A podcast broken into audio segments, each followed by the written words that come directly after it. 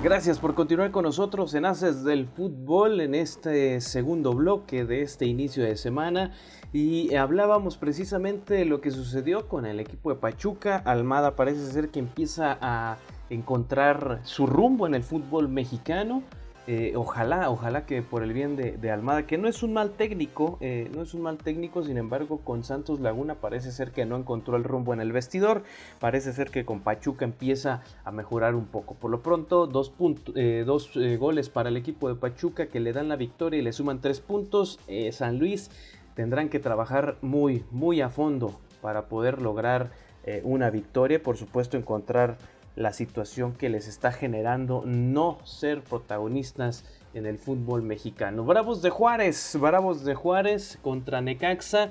Necaxa que lo decíamos el lunes pasado, es un equipo que eh, parece ser que está conforme con los jugadores que tiene, que está conforme con lo que está trabajando y que tiene confianza en su proyecto. Ahora con eh, su nuevo eh, director técnico, que la verdad este, sí conoce el fútbol mexicano ya, ya tiene experiencia con el equipo de Monarcas, desaparecido por cierto, eh, también ya tiene eh, cierta experiencia con el equipo de Cholos de, Tijuana y ahora está con el equipo del Pachuca. Eh, perdón, con el equipo del Necaxa y parece ser que con Necaxa tendrá muchísimos problemas porque la falta de jugadores puede ser una situación complicada para Pablo Guede trabajar con poco. Eh, digo, no es imposible, pero sí es muy complicado y más cuando Necaxa viene de un torneo pésimo, de un torneo eh, para el olvido. Y en la jornada número uno hay cuestiones muy importantes que platicar. Por lo pronto, eh, de un lado, Bravos de Juárez, con el director técnico que ya muchos conocen y que parece ser que empieza a recomponer un camino importante para Bravos de Juárez, el Tuca Ferretti eh, pero no solamente eso, sino también eh, el, cuerpo técnico de Bravos de Juárez, que también eh, empieza a generar precisamente algo interesante, que por cierto el Tuca Ferretti pues no tuvo la oportunidad de, estar en la conferencia de prensa, pero sí, sí, estuvo su auxiliar técnico, quien es Rafael Puente. Usted recordará a Rafa Puente que llegó precisamente con este equipo eh, de, Bravos de Juárez para reforzar precisamente el trabajo que está realizando el Tuca Ferretti. Yo creo que es algo importante para Rafa Puente, un técnico que tiene muchas capacidades, que es un técnico que, genera muy, muy buen grupo, eh, es un técnico muy conocedor y estudioso, que es importante también, y sobre todo eh, que será de mucha experiencia para, para a Rafa Puente estar con uno de los grandes directores técnicos de, México y a pesar de que a Oscar Tape, quien le manda un saludo, no le guste el Tuca Ferretti, eh, pues al menos está demostrando que está generando muy buen camino. Vamos a escuchar precisamente a los directores técnicos, tanto de el equipo de Bravos de Juárez, que bueno, en esta ocasión fue Rafa Puente, el auxiliar técnico, y Pablo Guede. ¿Qué dijeron? Eh, escucha muy bien lo que dice Pablo Guede y cómo lo dice, porque suena enojado, suena molesto por la expulsión de, eh, de, Luis Ángel Malagón, portero después de cometer un penal y que se habría llevado una tarjeta amarilla. Al minuto 50 siguió hablando y reclamándole al árbitro y el árbitro lo expulsa, roja directa al minuto 50. Y precisamente el árbitro en su cédula comentó que fue por cuestiones de que se le fue la lengua de más a Luis Ángel Malagón, dejándole eh, al minuto 50, ya en la eh, prácticamente al final del partido, con un hombre menos, tuvieron que cambiar eh, su parado táctico y meter a otro portero para tratar de precisamente de parar el penal que Diego Rolana al 57 después de 7 minutos de tanta discusión tuvo que meterlo precisamente para ganar este partido a favor de Bravos de Juárez. Vamos a escuchar a los directores técnicos y auxiliar técnico del equipo de Bravos de Juárez. ¿Qué dijeron? ¿Cómo lo dijeron? Vamos a escuchar. Yo creo que, que condicionan muchos factores el partido. El primer gol al minuto eh, y el segundo y el penal eh, apenas nosotros marcamos el empate. Eh, no pudimos afianzarnos con el 1 a 1 porque de un saque de banda nos meten un gol. Creo que, la expulsión sí sí, nos condiciona eh, la forma de atacar que teníamos, porque con un hombre menos dejamos de atacar lo que teníamos que atacar porque ellos eran, eran uno más. Creo que bueno, puedes empezar el campeonato al minuto perdiendo, perdiendo 1 a 0. Eh, muy rápido, muy rápido. Ellos sin, sin hacer nada se te ponen por delante en el marcador. Después, bueno, lo, revertimos, pero, pero bueno, después no, no, pudimos darle vuelta siempre, siempre a lo mismo. Ya estaba, que pasar página rápido y esperar a Monterrey. Este, la realidad es que, bueno, quiero, antes de, responderte, quiero extender una felicitación para, para, el Tuca.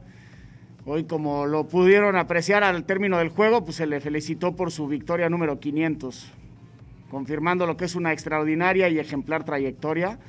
Todo mi respeto y admiración para con él por lo que ha construido y por convertirse, sin duda, eh, lo es desde hace muchos años ya, en una leyenda de, de nuestro fútbol. Así es que enhorabuena para el Tuca y que vengan, Dios mediante, muchas más.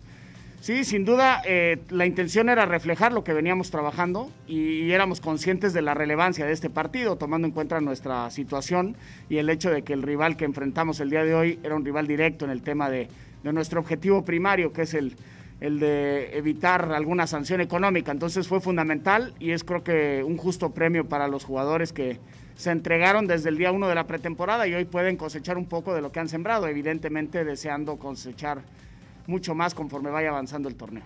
Ahí están las declaraciones de eh, ambas partes. Eh, escuchamos también ahí a Rafa Puente, la verdad es que es un tipo muy conocedor, muy propio en el tema de las conferencias de prensa, pues bueno, ni qué decirle, la sabe manejar muy bien. Eh, y también el Tuca Ferretti, dejándolo enfrente de los medios en la jornada número uno, pues seguramente a costumbre del Tuca Ferretti que de repente cuando hace esto es porque está hablando con los jugadores. Eh, algunas cuestiones que tendrá que trabajar. Obviamente este equipo le hace falta mucho. Eh, el partido estaba muy cerrado cuando eh, antes de que sucediera este tema del penal. Y lo que quiero destacar pues es que para Rafa Puente será una gran experiencia trabajar precisamente con el Tuca Ferretti. Por otro lado, Pablo Guede se escuchó muy molesto a la hora de que le preguntan precisamente de la situación de Luis Ángel Malagón, de esta eh, falta que le comete, que comete dentro del área al minuto 50, que le, que le, sacan tarjeta amarilla y que después por andar reclamando le sacan la roja. Suena muy molesto cuando comenta precisamente eso, ya escuchamos ahí sus palabras que tendrían que comentarle a Luis Ángel Malagón. Eh, ¿Por qué? ¿Por qué dejó a sus compañeros con uno menos? Es, se muestra muy, muy molesto y va a ser muy complicado para Pablo Guede tener eh, pues un, equipo que no ha generado muy buen fútbol, que, la afición está eh, muy molesta, que, que, pues lamentablemente no ha sido uno de los mejores eh, semestres, hablando del semestre pasado para el equipo del Necaxa, llega un equipo con problemas, con muy poca inversión de jugadores. Pero bueno, esperemos que para Pablo Guede se genere muy buen fútbol para lo que vendrá en este resto. Hay que, que decirlo, también es muy pronto para hablar de resultados y de, pronósticos en cuanto a los equipos se trata, porque falta muchísimo todavía. Falta mucho para que eh, este, este torneo empiece a florecer. Es la jornada número uno, pero el comienzo siempre siempre es importante. Vamos a escuchar ahora al eh, técnico del Puebla que sacó un resultado importante en contra de uno de los equipos más fuertes del fútbol mexicano, que es el América, y también hablaremos precisamente de esta expulsión del técnico americanista y no solamente de eso, sino también de Roger Martínez. Estaremos hablando y también de otra cosa que la verdad es que hay que destacarla, Salvador Reyes. Chava Reyes, este chico que inició eh, en su momento con el equipo desaparecido de Monarcas Morelia, que le dieron mucha oportunidad por parte de Roberto Hernández en Copa MX. Después tuvo participación también en eh, la Liga MX con el equipo de Monarcas. Se va con eh, Correcaminos, si no me equivoco. y posterior a esto llega al Puebla y después llega a la, a la América. Entonces va a ser interesante lo que, lo que va a generar también Chava Reyes. Minuto uno, bueno, vamos a escuchar, vamos a escuchar a los protagonistas. Por cierto, no habló, no habló Solari, habló su auxiliar técnico. Vamos a escuchar la información. O no, o no, vamos, vamos más bien, primero vamos a la pausa y regresando. Regresando estaremos platicando, eh, primero escuchando a lo que sucedió en este partido y posterior a esto eh, escucharemos a los eh, protagonistas de, este duelo, hablando del auxiliar técnico del América y al técnico del Puebla. Vamos a la pausa y regresamos a V Radio a través del 98.1 de su FM y aquí en Haces del Fútbol.